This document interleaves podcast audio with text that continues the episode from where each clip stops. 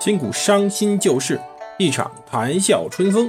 残篇断简记英雄，总为功名已动。个个轰轰烈烈，人人扰扰匆匆。荣华富贵转头空，恰似南柯一梦。欢迎大家收听蒙头读书。大家好，我是胡蒙，这里是《刘娥传》。今天我们来讲讲大宋名相赵普的故事。赵普呢，老丞相，老臣了。可是呢，自从他被赵匡胤罢相以后，就过得非常之差。有多差呢？他被撵到了洛阳。可是呢，他有个对手一直揪着他不放，这个人就是卢多逊。要说卢多逊，其实跟他根本不是一个辈儿的。卢多逊在后周曾经刚考取进士时，赵普已经跟着赵匡胤混了。曾经作为赵匡胤最为重要的幕僚，陪着他南征北战，甚至帮他照顾家人。因此，赵匡胤、赵光义兄弟二人视赵普为兄弟，把他当做家人了。因此，也就有了在黄袍加身以后，赵普飞黄腾达，随后官拜宰相，独掌相印十余年。因此，赵普才真正的能作为一个独相，专横跋扈，直到让赵匡胤再也受不了。鲁德逊这个后辈能够飞黄腾达，根本原因在于自己实际上就是赵匡胤手中反对赵普的一件利器。说白了，他就是赵匡胤放出的一条狗，专门咬赵普。赵普咬倒了，自然达到目的。卢多逊的功劳自然是有的，赏赐就让他当了丞相。可是呢，他却招了赵普。当时的攻击赵普是卢多逊的老爹，就指出。赵普是开国老臣，你去得罪他，将来恐怕没有好果子吃啊！但是卢多逊不听，因此卢爸爸就说：“但愿我死在你前头，不用看到家门败落。”可是，在这种机会下，谁能拒绝呢？能攻击别人，而且还是领导同意的攻击别人，便能让自己飞黄腾达，这种损人利己的事儿，一般人还真拒绝不了，尤其是卢多逊这种人。心比天高，终于把握住机会，那么推倒赵普就行了。当然，踩倒赵普以后，一定要一而再、再而三的攻击，直到把他逼死为止。因为真的不能让赵普翻过身来，否则自己真的会如老爹所说，家门败落。后来呢，赵光义当皇帝了，鲁德逊接着宰相，而赵普的日子更没法过了。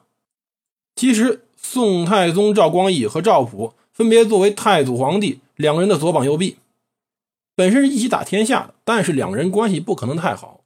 一方面出于对政治的争夺，权力嘛，最好一人独享。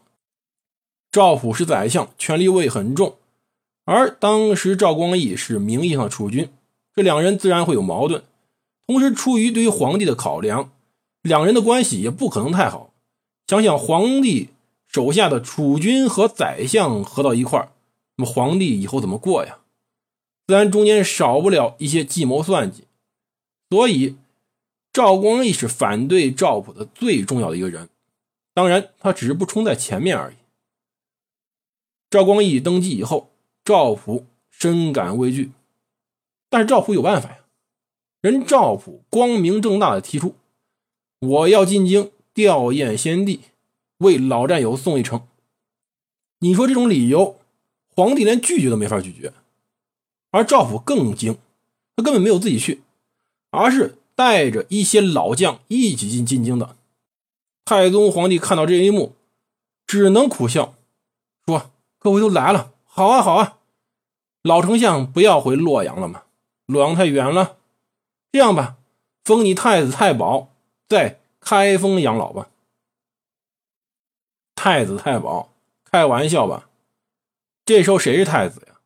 哪有太子？你保谁呀？但好歹太子太保总是一个官儿吧？那么就在开封养老吧，在人家赵光义的监视上去住。而卢多逊这时候没少折腾赵普，把赵普身边人撵得精光，一个不剩。赵普孤零零的待在了开封，连个家人都没有。这赵普有个妹夫，叫做侯仁宝。当时赵普任宰相时，把他放在洛阳当官。要知道，洛阳是西京，其实没什么事。而且环境优越，在那里当官确实悠闲自在。可是赵普罢相以后，侯仁宝便被调离了，调哪儿呢？调到雍州。雍州在哪儿？雍州在今天广西。这个雍州啊，其实就今天的广西南宁，广西省省会。现在广西省都算老少边穷地区，尤其部分山区。你可以想想当年是什么地方。中国大规模开发南方，实际上是宋朝开始的事儿，尤其是南宋以后。这时候广西还是蛮荒之地呢，离开封多远呢？而他侯仁宝被调去，一调就是八九年。更过分的是，侯仁宝后来死了。而很有可能幕后指使便是卢多逊，是怎么回事呢？当时胶州，也就是今天越南，正是脱离北宋的时候。侯仁宝不知当时得到哪方面消息，认为当时交趾可以讨伐，因此上书给朝廷说：“我想亲自到开封去向皇帝陛下请示，是否可以讨伐交趾。”也许他真的是想回家了而已。可是呢？当时卢多逊说：“这样一来一回太远了，容易丧失战机，不让他就近讨伐。”侯仁宝于是带兵出发了。大家知道，侯仁宝这个人最早只是在洛阳当个闲官，真没什么权力，本身也胸无大志，实在也不是带兵材料。而带兵进到交趾以后，他是前锋，身后军队始终不向前进，足足有七十天之多。大家想想，他带前锋部队在交趾境内待了七十天，七十天呢。后来身后军队才逐渐跟上，身后两个军队相会以后，看到没有什么敌人，竟然又擅自退了回去。当时侯仁宝也是心急，也缺乏必要常识，竟然中了敌人诈降之计，死在了交趾。当时不知道老迈的赵普是什么心情，自己妹夫都死。而且死在敌国之手。好在皇帝看在赵普面子上，给侯仁宝追授了工部侍郎，也让侯仁宝两个儿子补了官。可是呢，侯仁宝怎么死的？后面两个统军的人为什么这么大胆？竟然在前锋进入敌境后七十天，仍然迟滞不前。进去以后，竟然双方一合计，没兵，我们退回去吧。直接导致侯仁宝的战死。这件事情，侯仁宝固然有错，但是最后结果是他和他的兵全部死在交趾。那么是谁害的呢？不用想，卢多逊跑不了他的。可这还不是最过分的事儿呢。最过分的事是，当时卢多逊竟然坑起了赵普的长子。这是长子啊！赵普长子这时候在潭州任职。潭州在哪儿？在今天。湖南省长沙市京湖地区，当时根本没有开发，还是比较偏的地方，离开封也很远。作为前任宰相的儿子，一般如果朝廷给面子，就近安置了。当时宋朝天下四百军州，哪里安置不了，非得放在湖南。好在不是海南嘛。这一年，赵普家有喜事赵普长子赵承宗要回开封成亲了。这是多么大的喜事啊！可是笑话，赵普刚刚喝完媳妇茶，还没过一个月呢，卢多逊竟然催着当时赵承宗要去潭州上任，要回到工作地点。我们要知道一点啊，古代一般如果家里有公婆的话，媳妇儿是不能跟着丈夫一起上任的。就是说，赵承宗新讨了老婆，必须在开封照顾父母。这是孝道，而赵承宗呢，只能陪着自己小妾上任。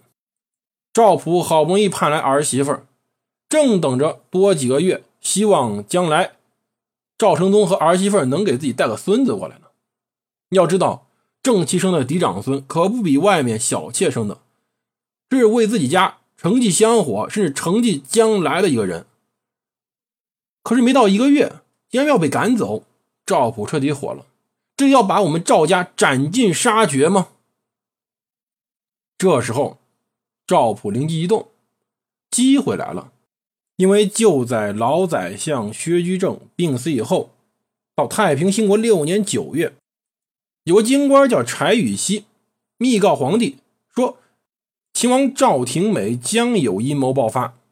这话听着有意思吧？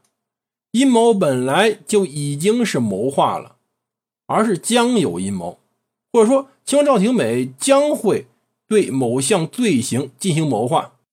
谋划时罪行尚未发生，本来处罚人家就有点扯，而这个时候呢，还是将有阴谋，离谋划还有一定距离呢。